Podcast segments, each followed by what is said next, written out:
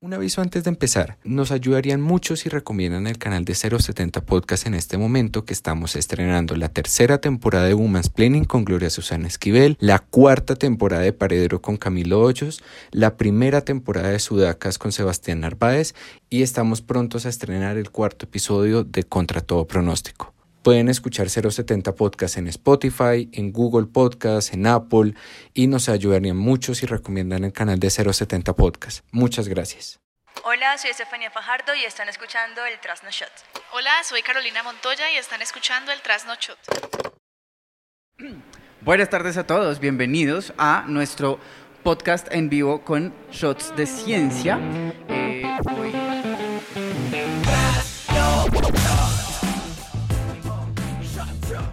Bueno, muchísimas gracias Alejandro, gracias a todos, a este gran público copioso. Eh,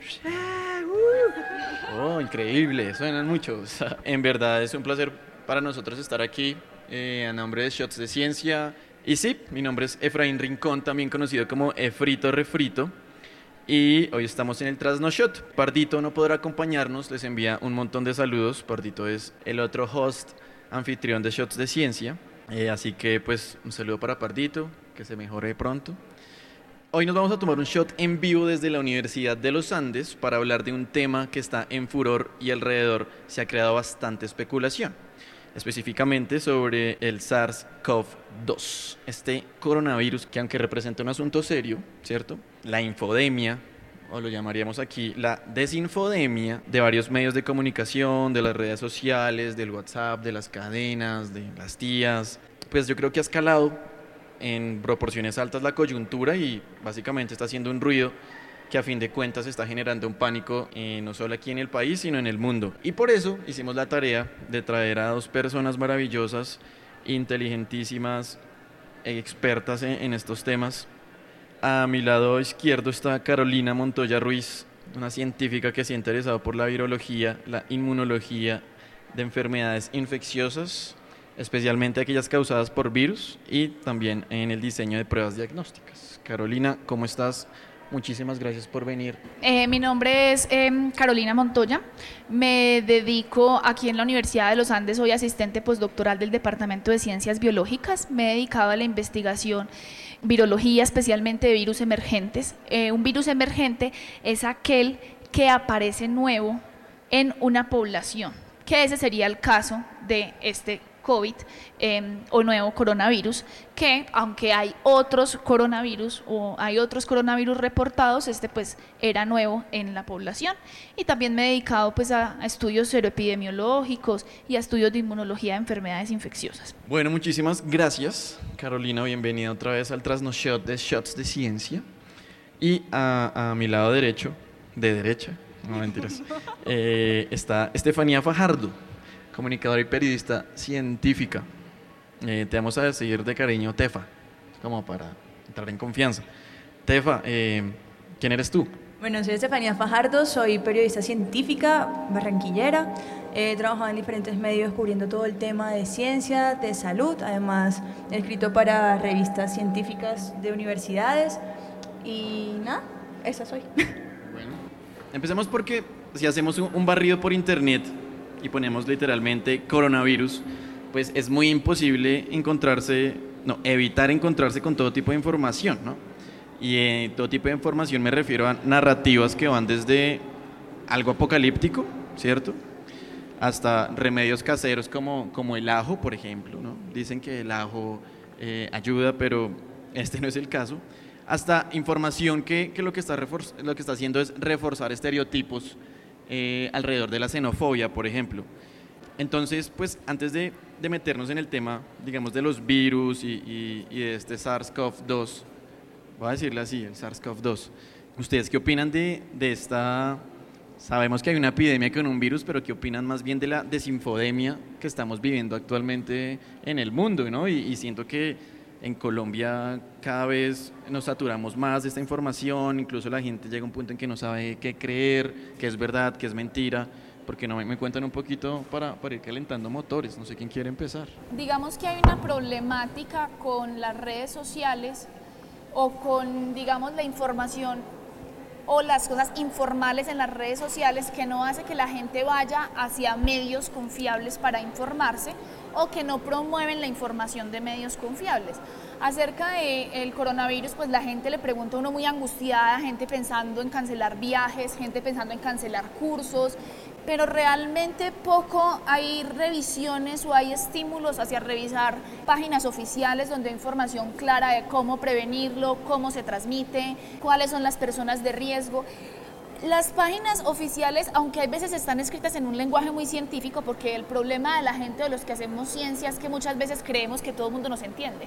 Pues, y a veces no pasa, pero creo que sí podría haber un esfuerzo mayor entre eh, los diferentes medios de comunicación de promover o revisar las páginas donde se tiene la información, digamos, curada y organizada. La, OMS ha hecho una página y un cubrimiento supremamente bonito donde explican quiénes deben usar mascarilla, qué es el coronavirus, por qué es nuevo, cuáles son los individuos de riesgo.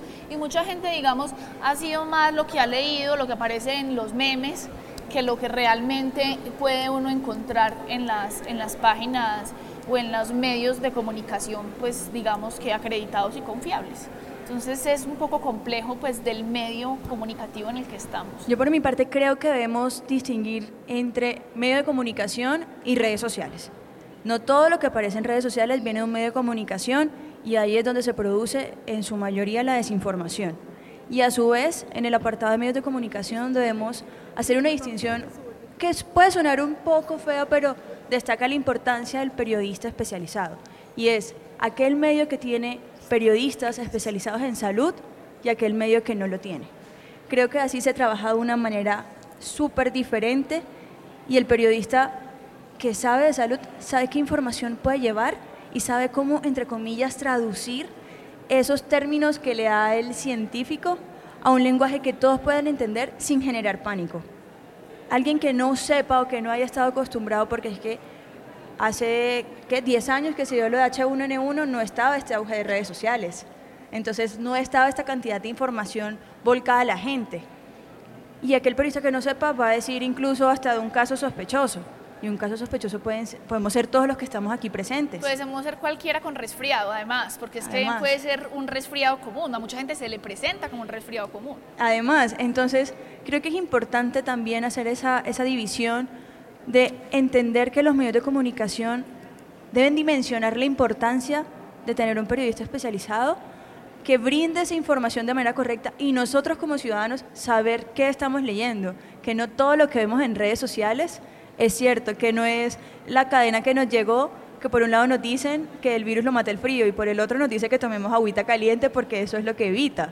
Si no, entonces de nuevo para Barranquilla a evitar el, coronavirus. Bueno, yo creo que, que, es muy, muy cierto y muy claro lo que dicen y digamos yo agregaría que una de las cosas chéveres que está pasando en este momento es que claramente la ciencia se tiene que hablar con el periodismo y el periodismo se tiene que hablar con la ciencia para darle a la gente definitivamente una información rigurosa que no acuda al pánico, precisamente como nos enfrentamos en una época de redes sociales donde todos los medios necesitan vender, darle tráfico a sus noticias. El clickbait se estado volviendo más importante que eh, la responsabilidad que tienen los medios de comunicación en estos casos. Entonces yo creo que sí está bueno como estrechar y hacerlos más fuertes estos lazos entre la ciencia y la comunicación, precisamente para, para cambiar las narrativas, ¿no? Porque, claro, estamos hablando de cosas apocalípticas, estamos hablando de cosas mal contadas y muchas veces lo que uno siente también es que ya se ha dicho mucho de lo mismo del coronavirus o de este en particular, porque no se han contado, digamos, otras historias que claramente podrían uno pensar como, hey, caben ahí para contarse. ¿Tú por qué crees que, que esa vaina no, no, entra? Mira que hay un, hay un caso curioso en Argentina, cuando llegó el primer caso, varios medios de televisión llegaron hasta la casa del, del paciente, eh, hicieron todo el recorrido que hizo el paciente, pues no sé lo que va a decir la experta, pero a ojo mío, pues estoy diciendo coronavirus, ven a mí. Claro, obvio, sí. O sea, además están incumpliendo con todas las políticas de prevención que se deben tener y con el bienestar del paciente. Exacto. Entonces sí, porque, bueno, pasa algo con, con los virus respiratorios en general. Con incluso todos los otros que conocemos como resfriado común. Lastimosamente el coronavirus nos va a llegar a Colombia justo en la temporada de lluvias, cuando tenemos un montón de casos por influenza, por adenovirus, por sincitial respiratorio, por otros virus también que producen síntomas respiratorios. La manera más común en que nos contagiamos es tocar superficies que han recién, recién estado infectadas o estar con las manos sucias después de estornudar y posteriormente llevarlas a la cara, porque normalmente son goticas pequeñas las que transmiten este tipo de infecciones. O sea, una persona estornuda, estornuda cerca de un lugar y llegan goticas con partículas virales. Por fortuna el coronavirus solamente resiste hasta 24 horas en algún lugar pero igual, si el paciente está infectado, está eliminando virus y llega a los periodistas a estar en la casa del paciente sin tapabocas, tocando todo, luego se tocan la cara, luego se ponen los micrófonos, pues no sería lo ideal para hacer un cubrimiento. Claro, y además creo que es importante, la clave en la comunicación está en repetir el mensaje, repetir que algo tan simple como el lavado de manos puede ser de mucha ayuda y que el tapabocas, por más de que uno diga, ah, no, con eso voy a evitar, no es tanto como el lavado de manos. Y creo que debemos ser insistentes con eso, debemos repetir una y otra vez esos mensajes que pueden parecer tontos, pero que la gente no acepta porque son demasiado simples, porque se imaginan que un virus tiene que estar con el traje de astronauta de ébola, no sé qué, no sé cuándo, y creo que en eso contribuyen un poquito los medios, porque no tienen una imagen para graficar, entonces ponen un shooter del tipo que buscaron virus en shooter y sale. Entonces creo que eso es importante también. Sí, además porque muchas veces los medios ni siquiera conocen por qué son las cosas. O sea, eh, muchas veces siempre cuando la gente habla de epidemia de virus, entonces pone el traje de astronauta, bla, bla, bla, bla, de las epidemias de ébola, pero es que los virus tienen niveles de bioseguridad en los que se deben de tratar. Uno perfectamente, no todos los virus se tratan con trajes de astronauta, o sea, es una mínima cantidad de los virus que se tratan así, incluso los que tienen muy buena transmisión por aerosoles. Este coronavirus, pues el hecho de que sea emergente sí hace que haya una mayor prevención porque no sabemos qué consecuencias a futuro pueda tener el brote. Cuando fue el brote de Zika, yo creo que antes el país estaba muy relajado porque dijimos, no, es un dengue leve y luego fueron los casos de microcefalia y los casos de Guillain-Barré pero eh, de todas maneras es como la imagen prototipo de siempre la gente imagina virólogo tan y entonces el traje de astronauta y yo creo que muchos de los virólogos que existimos jamás nos hemos puesto un traje de astronauta. En ese, hasta este punto le hemos dado un poquito duro al tema de medios de astronautas y demás, pero voy a entrar también a defender a mis colegas y es que hay otros que han hecho una función muy buena, una función educativa muy buena y es por ejemplo desmentir todo esto que se ha dado en cadenas de WhatsApp, que la gente supone, todo ese tipo de cosas. Incluso hoy una página de un periódico impreso a hablar sobre coronavirus para niños a través de unas viñetas. Creo que también cumplen una función, si lo saben hacer muy bien, cumplen una función de llegar a las masas. El problema creo que está en nosotros como ciudadanos saber a quién creerles. Y ahí es donde está cómo nos debemos educar para leer de este tipo de cosas. Lo que pasa es que a mí también me parece que con los medios de comunicación es una cosa muy contradictoria porque lastimosamente la mayoría de nuestro país no es educado. Entonces yo creo que los medios sí deberían de ser un poquito más responsables, incluso los institutos de salud, el, el INS, como controlar qué es lo que sale a la prensa, porque pues lastimosamente no podemos pretender que nuestro país todo tenga el poder analítico de la gente que fue a la universidad, porque ese no es el caso, ¿cierto?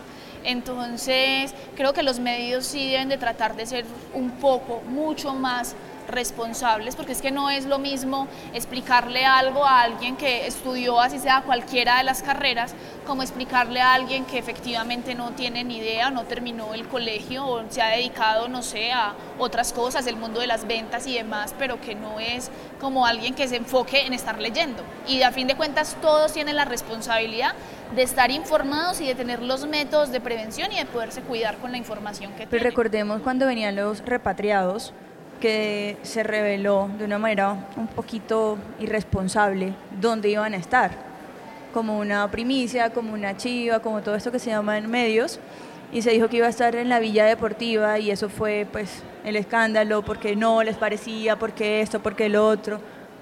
¿Qué debe hacer uno como periodista inicialmente? Llamar a un experto y preguntarle, qué posibilidades hay con este aislamiento de que las otras personas, pero no se hizo. Es o por lo menos no se hizo antes de que otros medios en su mayoría, que eran deportivos, porque era una villa donde estaban atletas, lo hicieran. Entonces creo que ahí también hubo un choque muy fuerte y se empezó a generar un montón de desinformación sobre el virus en Colombia. Yo soy de los que también empieza como por lo positivo y hay un montón de cubrimiento no solo en el país sino mundialmente, pensando por ejemplo en el despliegue periodístico que ha hecho la, la OMS en ese aspecto, la CDC, la CDC de China también, eh, muchos, muchos journals como Nature, Science, la parte periodística ha hecho un trabajo supremamente valioso, supremamente valioso para darle información a la gente, incluso para mostrarles que es verdad y que es mentira. Y es cierto que muchos medios aquí en Colombia han intentado hacer lo mismo, no sé, Colombian Check, eh, no sé si conocen ese portal, está haciendo un manejo bastante interesante del coronavirus, desmintiendo información, si, si eventualmente tienen dudas y eventualmente les llega información que no saben si es verdad o no, vale la pena hablar con la gente ah, de Colombian Check. Ellos tienen muchísimo trabajo sobre eso. Yo no sé si aplica en Bogotá, pero en Medellín tienen una línea para uno llamar. La hizo la alcaldía de Medellín, entonces si tú tienes dudas, llamas y te responde un experto eh, sobre el tema y sobre las dudas que tienen las personas. De hecho, pocas personas conocen, el Ministerio de Salud también tiene una línea para obtener información sobre esto y si tú entras a la web del Instituto Nacional de Salud, te sale una ventana emergente para conocer el tema del coronavirus. Y también hay varios medios de comunicación, sé que el Heraldo, sé que el colombiano, que el espectador, tienen eh, micrositios de coronavirus y donde muestran en tiempo real cómo está y muestran diferentes noticias, me atrevería a decir, cero alarmistas. Sí, es cierto. Eh, yo, y el cubrimiento del espectador en ese sentido ha sido clave porque ha contado el coronavirus con una narrativa. De hecho, hace poco el, la portada del, del impreso decía eh, coronavirus en su debida o en su justa dimensión, en su justa proporción, mientras que hay otros medios que dicen corona pánico mis tías ven esa vaina y dicen, ay, huepucho, y con mascarilla y no sé qué, entonces, entonces sí es, es complejo. Pero bueno, para, para, darle más, más leña a, esta candela que está buena, pensamos en lo que tú acabas de decir, Carolina, ¿no? Nosotros somos seres humanos que históricamente hemos estado compartiendo nuestro entorno, incluso conviviendo con muchísimos virus, ¿no?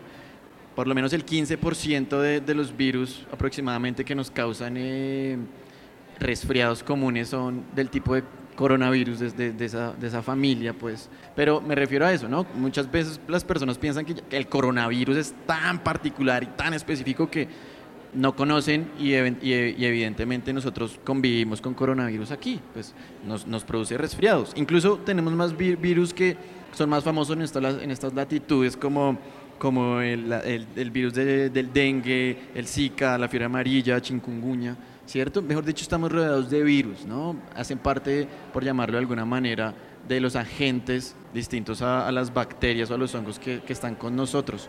Virus, virus, virus y virus. Eh, ya que estamos hablando de eso, ¿por qué no nos cuentas un poco qué, qué es un virus también para que la gente sepa qué, qué es esa vaina, ¿no? Está vivo, está muerto. así, está vivo, está virus muerto, no 101. Sí, exacto. virus está, 101. Está vivo o está muerto, todavía los virólogos no se han puesto eh, de acuerdo para saber si está vivo o está muerto.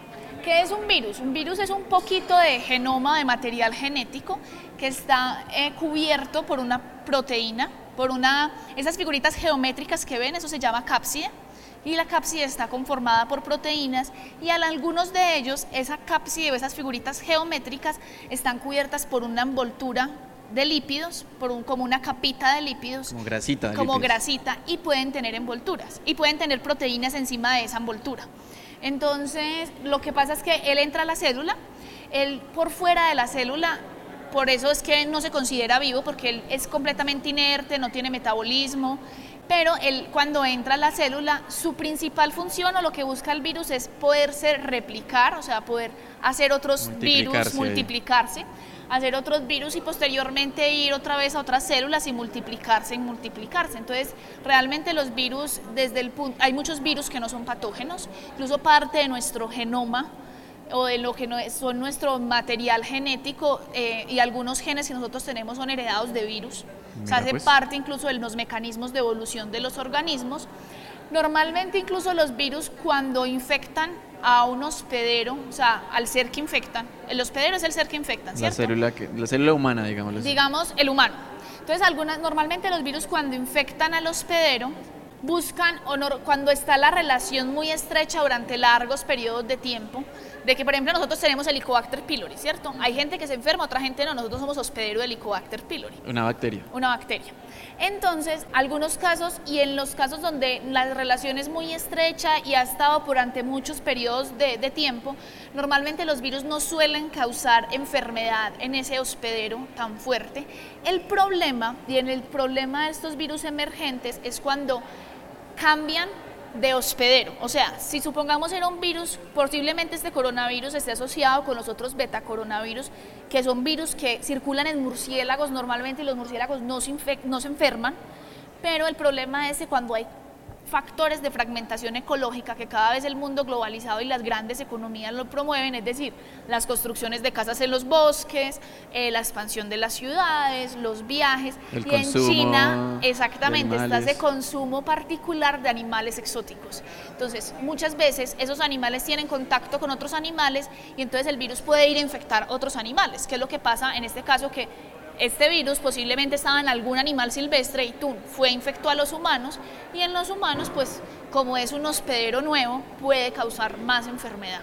Entonces es lo que pasa con, con este tipo de, de agentes. ¿Sí me entendieron que era un virus? Sí, entendí. Porque es difícil explicarlo. desde Yo, yo tengo la duda y es, así como, como han pasado otros virus y ya se quedan en el ambiente, ya están con nosotros, ¿cuánto tiempo pasará más o menos, se sabe, para que este nuevo virus ya sea parte? O sea, para es ya- difícil saberlo con los datos que se tienen ahorita.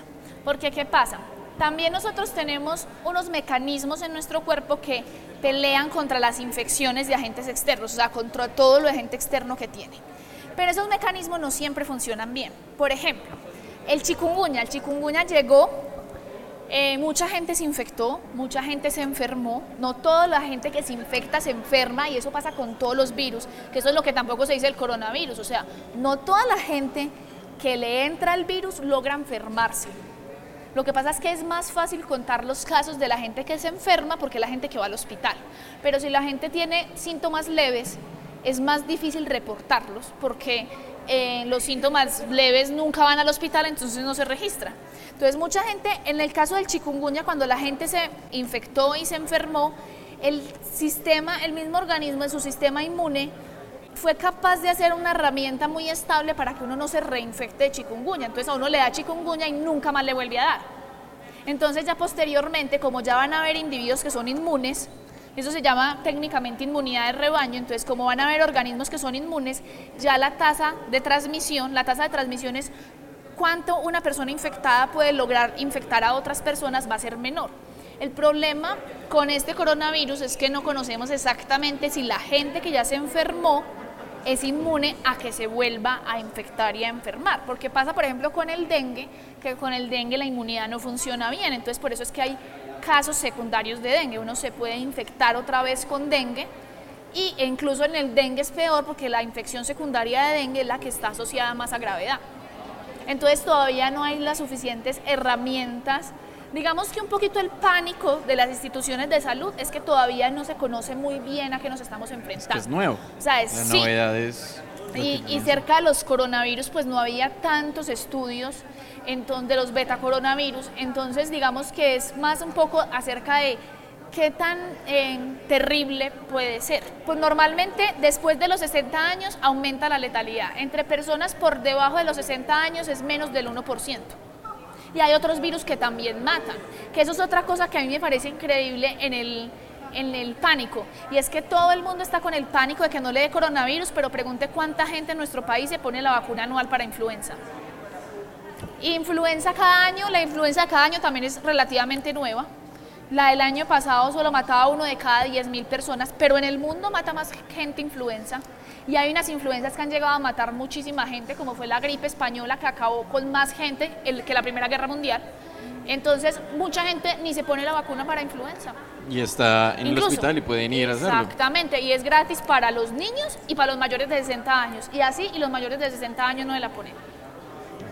Entonces es una cosa del pánico y la prevención bien compleja y de entender que hay otros virus y que nosotros lo único que podemos hacer es lo que depende de nosotros. O sea, cuidarnos para las otras infecciones respiratorias. Llega el periodo de marzo, abril, llega la nueva vacuna de influenza porque esa vacuna se replantea cada año, póngasela, porque seguramente en marzo y abril a todos nos va a dar alguna manifestación respiratoria, que no vaya a ser una... Entonces, claro, todo el mundo va a estar con el pánico del coronavirus, pero entonces por lo menos ahí van a descartar que no les dé influenza y las otras manifestaciones, los otros virus respiratorios como el sincitial, el metaneumovirus y eso normalmente los síntomas duran 3, 4 días. Uno se ve alarmar con una gripa cuando la gripe le dura más de 10, 7 días. Cuando ya tienes una gripe que dura más de 7, 10 días y tienes mucha dificultad respiratoria, mucho dolor de pulmones, ahí es, sí es necesario ir donde el médico. Claro que esa es, ese es el temor de las autoridades en salud, que es, se va a unir la llegada inminente del coronavirus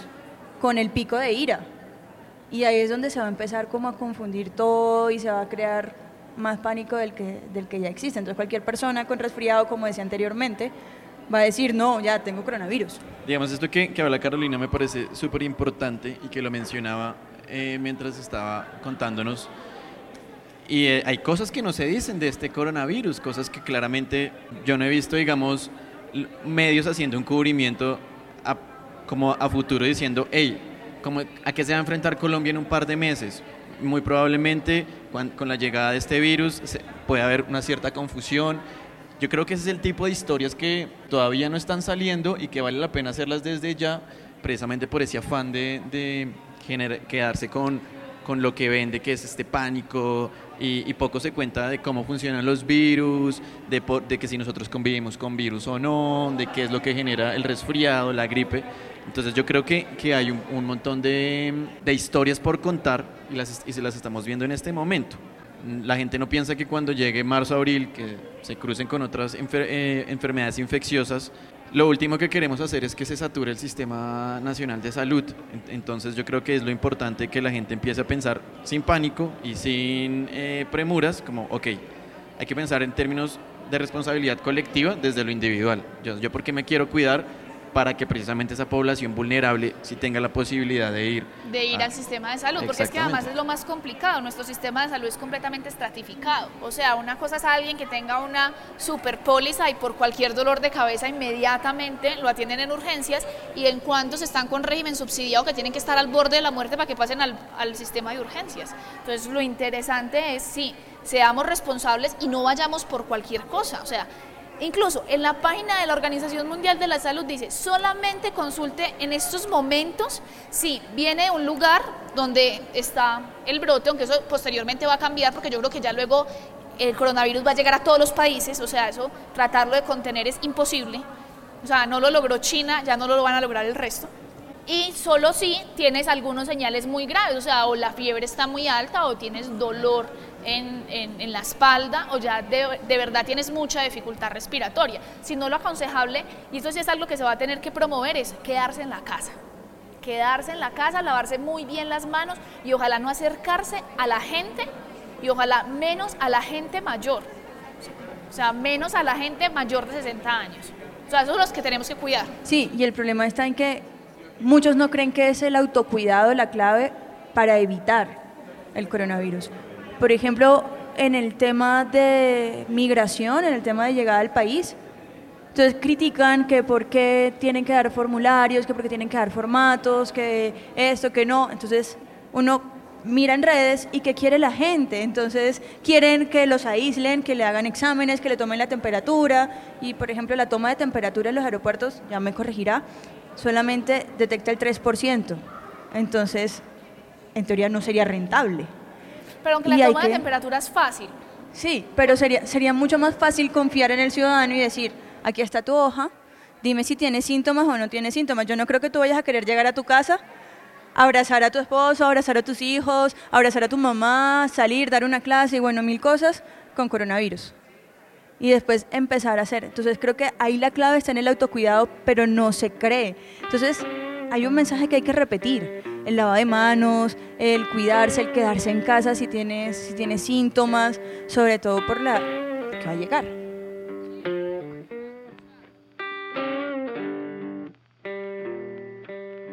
Buenas, buenas, buenas. Oigan, les habla Efraín Rincón. Y aquí Pardito.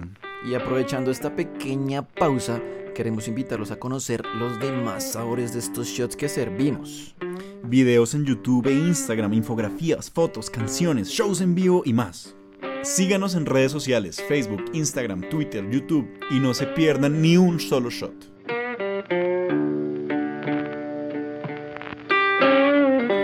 Yo creo que China hizo un esfuerzo descomunal con la intención de, ¿Quieres alejarte? de, de- de tratar de que la epidemia no saliera de la ciudad y hasta tener la mayor información posible, poder ingresar a la gente en cuarentena, construir los medios de salud rápidamente, pero pues no todos los países tienen la infraestructura que tiene China y nosotros estamos lejos, Sudamérica está completamente lejos, eh, incluso hasta Europa está completamente, y más en Europa donde la gente es tan cerquita una y otro. O sea, de pasar de un país a otro es cuestión de media hora, entonces pues pensar que se van a quedar ahí es bastante, bastante complejo. O sea, un virus de transmisión humano a humano siempre sale. Yo si creo la tasa que- de transmisión es buena. Yo creo que antes nos dio tiempo a Latinoamérica para prepararnos un poquito Sí. mientras logró salir de China y todo esto, porque si miramos pasaron aproximadamente dos meses. Se pudieron preparar los servicios sanitarios y todo esto de, de Latinoamérica, por decir algo positivo dentro de todo, de todo esto. Creo que el trabajo que hizo China, que lo debía porque en el SARS no se, no se portaron tan bien, fue, pues, fue muy bueno, fue completamente, pues fue excelente, ha hecho un muy, muy buen rastreo de los casos. Sí, yo creo que, que eso es importante, digamos, eso, de, las cosas, de los aspectos positivos. Finales de diciembre ocurre este brote, 7 de enero ya teníamos un- una, se- una secuencia del genoma, se abren los genomas para que todo el mundo empiece a investigar alrededor de este virus. Yo creo que esas historias son las que pocas veces se cuentan y también es el otro lado, el lado positivo. Esto, es- esto está implicando como, primero, un trabajo en equipo quizás sin precedentes dentro de la ciencia, una ciencia abierta. Yo creo que la misma gente se, se da cuenta de- de, del poder que tiene en sus manos específicamente para, para darnos tiempo y seguirle darle tiempo a la, a la ciencia. Yo creo que ahorita la, la mayor apuesta es, sigamos con estas medidas de contención, entiendo, empecemos a pensar en las estrategias de mitigación con el objetivo de que si usted se va a enfermar, ojalá se enferme cuando ya sea muy tarde en la epidemia ya conozcamos muchas cosas. Sí, cuando ya haya mucho menos pánico. Y cuando quizás estemos más cerca, o sea, ahí entiendo que hay varios grupos trabajando en una vacuna y quizás las aproximaciones que he escuchado es, es, eh, alrededor de meses y eso y si logran hacer una vacuna en meses, pues eso sería algo sin precedentes. Claro que yo con eso no soy tan optimista, porque las vacunas fáciles, bueno, aunque hay tanta gente trabajando que es posible, o sea, el trabajo que se ha visto Es que con esto es es descomunal, o sea, cada momentico, incluso ya está rastreado de cuáles son los países que vienen las secuencias, o sea, porque uno con las secuencias del genoma uno puede rastrear si efectivamente el coronavirus que entró de Colombia fue porque entró de alguien que vino de China o alguien que vino de Europa, o sea, y en esos momentos ya está esa información que a mí me parece increíble que esté en tiempo real. Yo decía, como, uy, ¿cuánto dinero le han ingresado a esto? Pero hacer las vacunas, las vacunas no son tan fáciles porque requieren un montón de ensayos no, en animales, posteriormente en humanos, seguramente los permisos se van a acelerar para hacerlo y no siempre funcionan. Sí. Entonces hay que ser un poco paciente y por ahora hacer lo que depende de nosotros y es el cuidado, el autocuidado, evitar la transmisión. Dicen a no acercarse, si uno está más con síntomas, ojalá quedarse en la casa y si ve a alguien con síntomas, no acercarse a más de un metro de esa persona, especialmente nosotros los latinos que somos tan... Tan amigables. Sí, tanto calor humano que se encuentra en Latinoamérica, pues tratar de incluso prevenir eh, los saludos de mano en el momento en que ya se estén presentando los casos, eh, tratar de no que no haya tanto contacto en las manos, de hacer un uso responsable del transporte público, de si uno está enfermo no irse a montar al transporte público masivo y ese tipo de cosas más que que ahorita pues estar, ojalá haya una vacuna.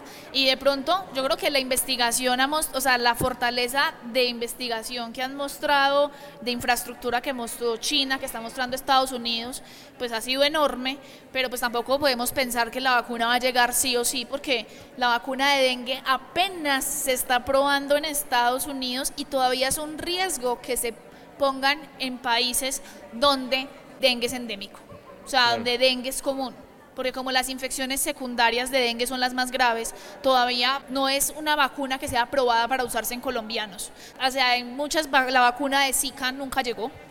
los brotes tienden, si efectivamente nosotros eh, desarrollamos una buena memoria inmunológica, es decir, si nuestro cuerpo responde bien, los brotes tienden a disminuirse por sí solos y hay modelos matemáticos que lo reflejan. Entonces, los brotes tienden a tener un pico, un pico epidémico y posteriormente a ir disminuyendo los casos de transmisión por sí solos. Generalmente eso es lo que pasa. Pues entiendo un poco que eso pasó con el virus del SARS en el 2003, donde llegó ese pico e incluso no habían alcanzado a desarrollar la, la vacuna cuando ya hubo tipo de inmunidad de rebaño y y posiblemente en ese se espere lo mismo. Si eso fue lo que pasó con el SARS y con el MERS también, que es relacionado, que fue en Medio Oriente con muchos menos casos, pero con una letalidad más alta, inmediatamente el brote por sí solo se empezó a contener. Entonces, posiblemente eso es lo que vaya a pasar. Que luego quede en nuestro ambiente o que luego se repitan otros brotes más pequeños, pues eso sí no lo sabemos, pero así hemos vivido siempre. O sea, con virus hemos estado siempre. Influenza cada año llega. Bueno, entonces sí es importante, uno, pues basarnos en, en lo que conocemos nosotros Igual entiendo que, que, lo que dices Carolina es como inspirado en, en otras experiencias, pero pues en, en, esta vaina pues es difícil darle dar un cuadro epidemiológico de, de, la enfermedad en estos momentos, quizás más tiempo, más, más adelante podríamos tener algo más, más certero. Pero ahí me voy a meter en un tema a ver tú cómo nos ayudas ahí, y es que, y, y también Tefa, porque yo siento que Hollywood y las redes sociales, los mismos medios se han encargado de que, de que veamos la palabra mutación, ¿no? la palabra mutación como algo, o que pucha, va a dar superpoderes o que efectivamente va exactamente. O que efectivamente va a crear un se va a crear un virus asesino porque mutó y no sé qué y bla bla bla.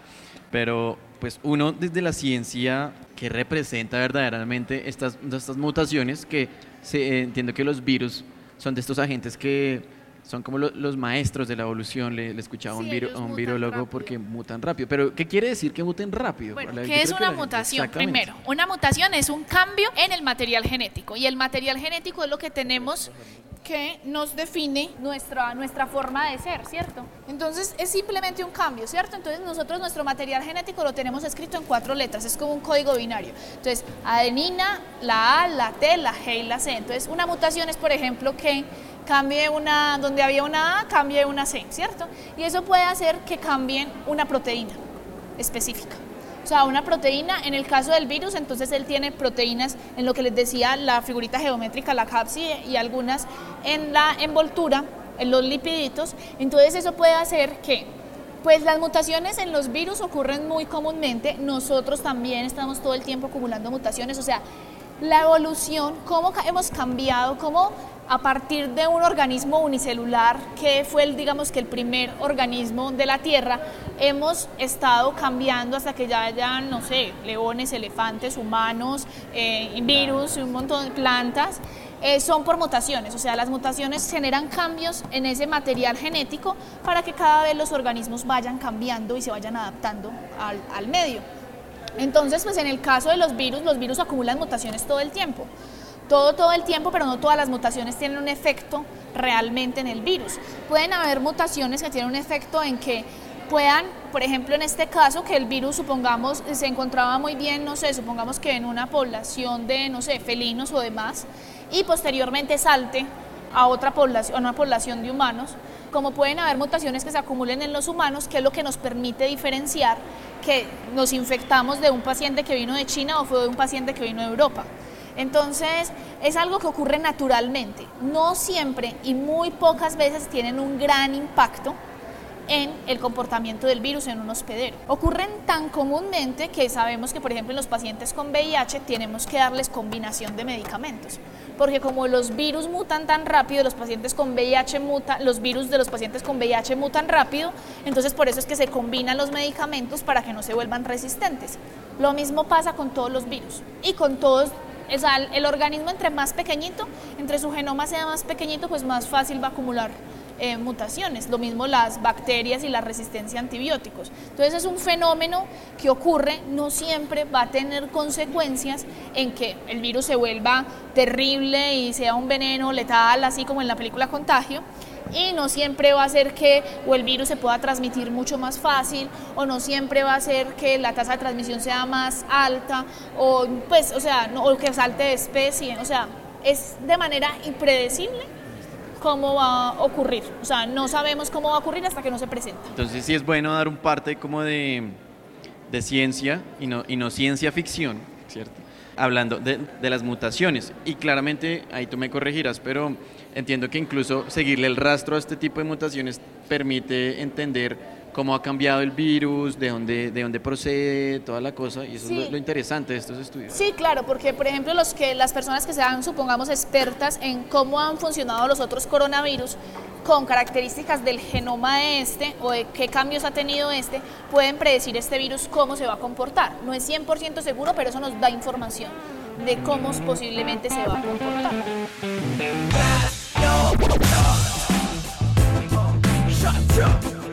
Oye, Tepa, imaginemos que tú y yo estamos en una sala de redacción y nos encontramos con un artículo que dice el virus mutante. Y que claramente en términos científicos pues no, es, no, es, no está mal dicho todos porque, mutantes, todo es todos somos mutante. mutantes. Entonces, imagínate que titulamos un artículo así, toda la vaina, y empezamos a contar todo eso. ¿Cómo crees que se lo tomará la gente escuchando de, golpe el virus mutante? Chan, chan. Me encienden en la extensión de la sala de redacción a preguntarme por eso. No, mentiras. Yo creo que lo primero que uno tiene que hacer cuando este tipo, este tipo de artículos es contactar a los investigadores y decirles, ven, explícame y si no entiendo, vuelve y explícame hasta que quede supremamente claro y que yo lo pueda poner en palabras que todo el mundo entienda. Y explicar que si estoy haciendo una referencia a una mutación, no significa que nos vamos a convertir en un X-Men, no significa que vamos a ser superhumanos o este tipo de cosas. Y yo creo que también es no titular por el clic, titular por lo que la gente necesita saber. Y es, conozca, no sé, conozca todo sobre el coronavirus o conozca las investigaciones que se han adelantado sobre el coronavirus. Quizá puede sonar un poquito aburrido ese titular, pero no es alarmista. Y en estos momentos estamos en una situación de pánico. Y creo que eso debería ser fundamental, porque dentro de uno de los mitos que hay, de unas teorías conspiradoras y demás, está que el virus fue creado en un laboratorio para siempre sale con mermar la economía china y hacer la selección natural entre los chinos que tienen una superpoblación. Y es como, a ver, vamos a ubicarnos un poquito, vamos a hacer todo con calma. Creo que también debemos sacar la banderita blanca como medios de comunicación y decir, ok, mi función es social, mi función es informar, mi función es dar karma. Entonces, no voy a salir con un titular que me genere clic y es, conozca cómo muta el coronavirus, dos puntos, y una foto así toda trágica. Nah. Bueno, entonces es una lección para, para muchos medios de comunicación.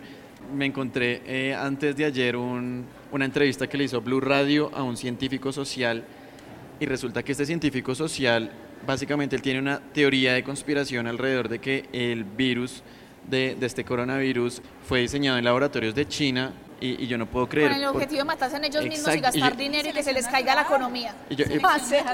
Pero A lo que hoy es que no entiendo por qué, digamos, el medio se vuelve tan irresponsable, incluso de darle voz a, a esa persona, y uno dice, listo, que le dé voz, pero ¿dónde está la, la contraparte? ¿Dónde está como otra versión?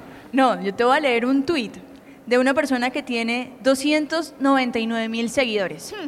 Y dice, interesante ver las cartas donde hay más víctimas del coronavirus, China, Irán e Italia. Vean las cartas y noten el patrón común, que además estamos viviendo en este momento. Sol junto a Mercurio, Mercurio en aspecto a Neptuno.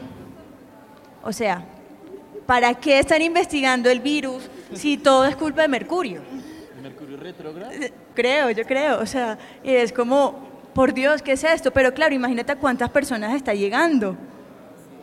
Y yo creo que eso es la función que uno tiene y es saber a quién le va a dar la voz. Porque no es porque tú te me acerques y me digas, oye, yo sé el coronavirus.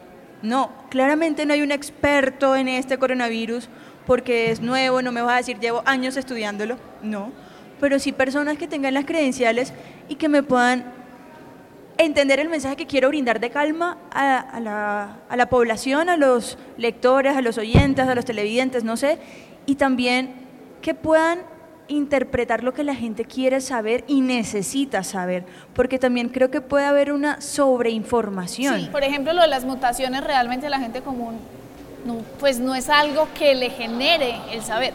¿Por qué la vacuna anual de influenza? Porque influenza muta todos los años, entonces la vacuna no sirve para las mutaciones de los años anteriores, entonces uno se la debe poner cada año. Hablemos de Colombia, hablemos de Colombia, sé que hemos caminado y tocado este tema, pero la OMS dice a los gobiernos, hay que estar preparados. Esto eventualmente, eh, ellos, ellos han utilizado creo que una narrativa más desde la epidemia y no, no se han atrevido a decir si hay pandemia, yo creo que precisamente porque se dan cuenta... Que la palabra pandemia también es muy polémica, Exa- pero pues ya están varios lugares y hay casos autóctonos en varios lugares. Exactamente, que deben tener en cuenta los gobiernos y también que deberían tener en cuenta es las personas como nosotros que estamos aquí.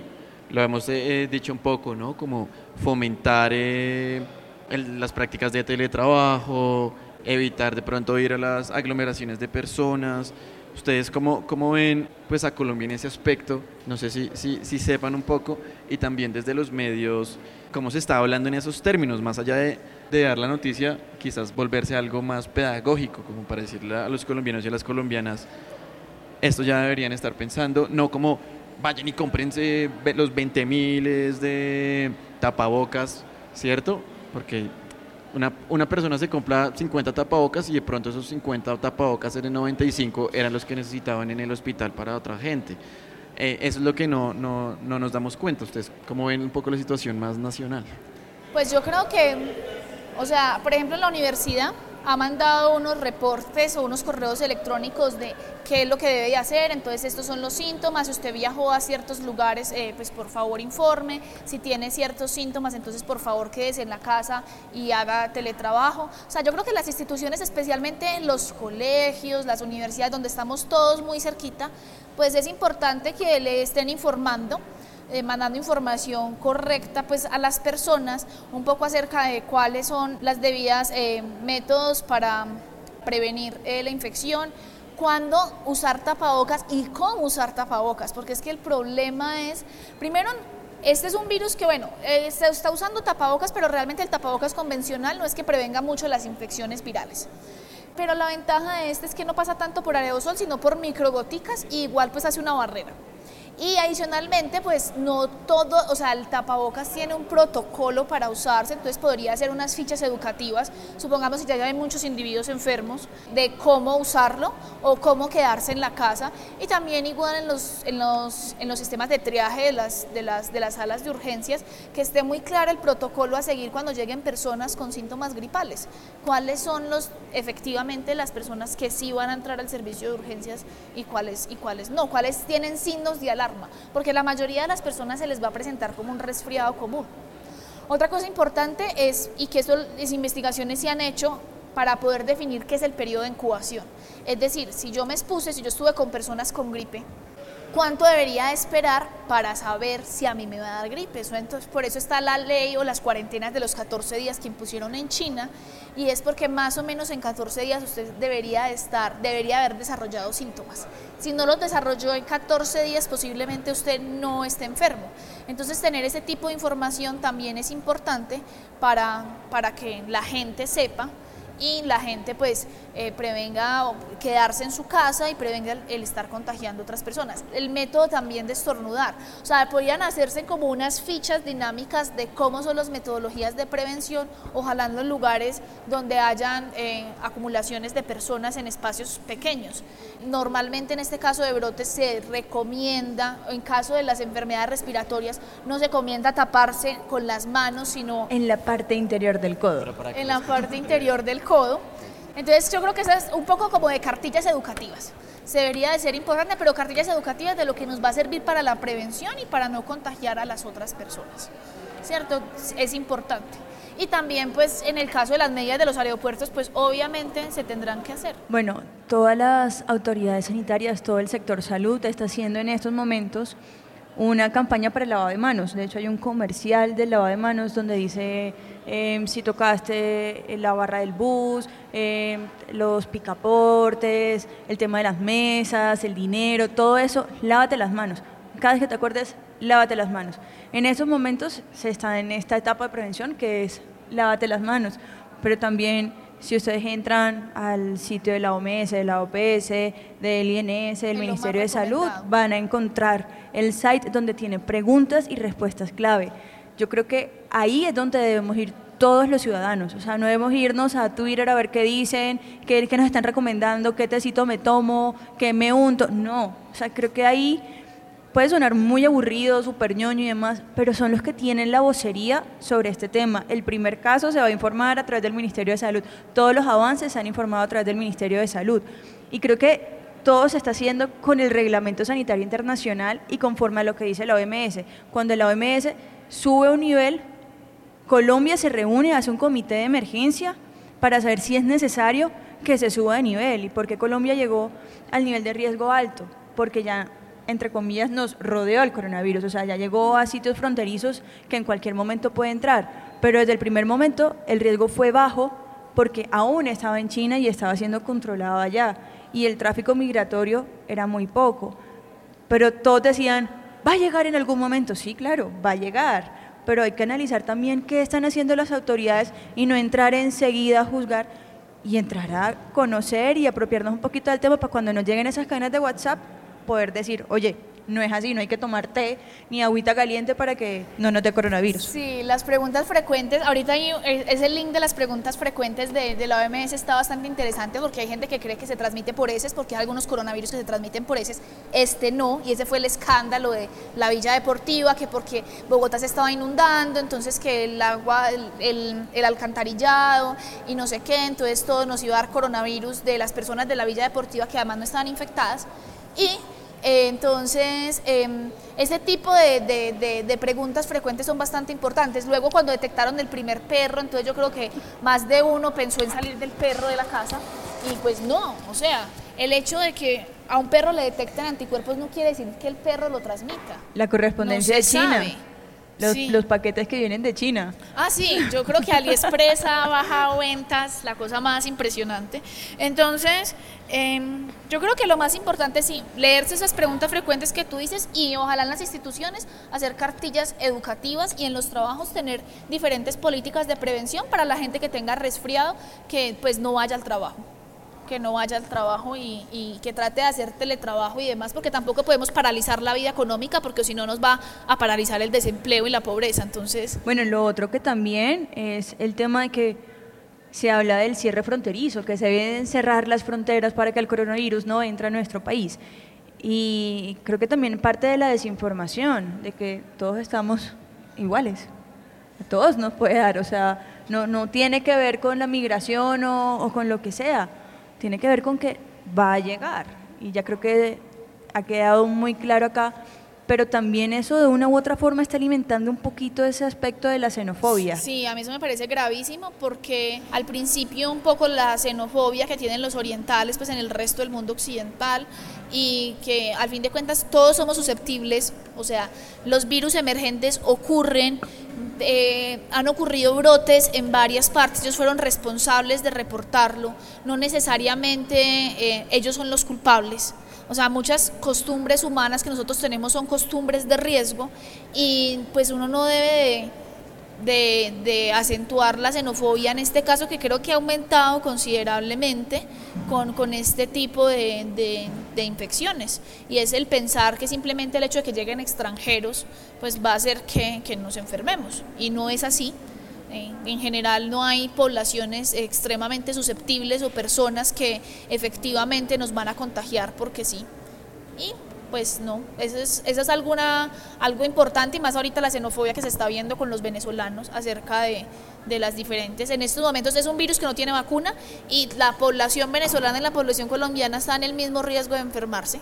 O sea, no va a haber ninguna razón de porque usted sea colombiano o venezolano que lo proteja o no frente al, al proceso de, infección. Bueno, sí, es, es, muy cierto definitivamente todos estos mensajes que lo que hacen es invitar a la gente, lo que estamos hablando aquí es como a tener la cabeza fría, mantener la tranquilidad, entender que muchos de nuestros comportamientos en términos individuales pueden contribuir a que eh, uno, esta desinfodemia también se detenga y no llegue a donde no debería llegar y dos, que, que esta misma enfermedad también pueda contenerse y eventualmente evitar que se vuelva, en última, que es lo que se quiere, como un, virus endémico, como, como otros virus que, que están aquí.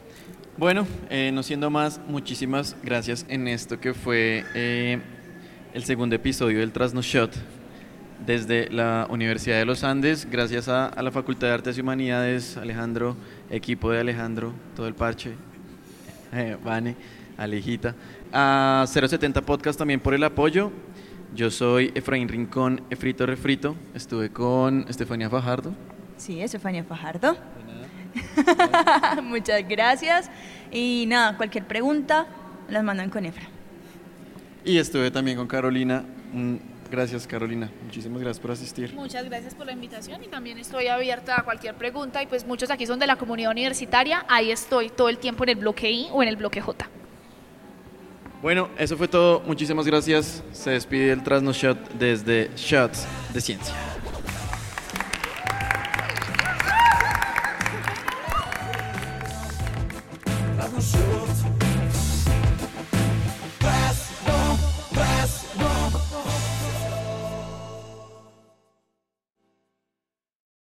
Buenas, buenas, buenas, ¿qué onda? ¿Todo bien? Oigan, les queremos contar una cosa. Este cuento de la ciencia chache, la charladita y chévere, se está poniendo cada vez mejor. Sí, y queremos seguir hablando de ciencia, pero con ustedes. Porque sin su apoyo, pues este cuento no tendría mucho sentido. Por eso los necesitamos. Shots de Ciencia está en Patreon. O Patreon. Y esto es una plataforma en la que se pueden volver nuestros patrocinadores o sponsors y solo están a un clic de distancia. Sí, en patreon.com slash shots de ciencia, ustedes escogen con cuánto quieren ayudarnos mensualmente y ya está. Así que los invitamos a ver nuestro canal de YouTube y no olviden seguirnos en nuestras redes sociales, Facebook, Instagram y Twitter. Muchísimas gracias por su apoyo y brindemos por el placer de saber más todos los días. Shots de ciencia.